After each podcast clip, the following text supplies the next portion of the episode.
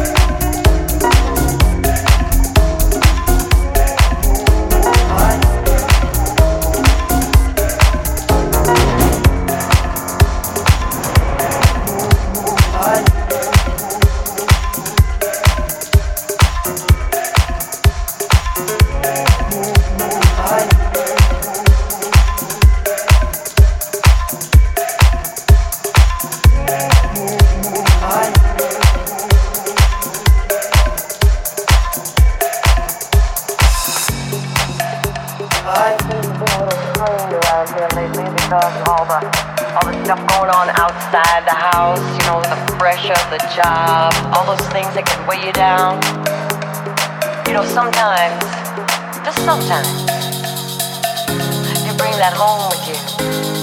And I understand, but you know, I want us to just stop for a minute and think about how much we have together.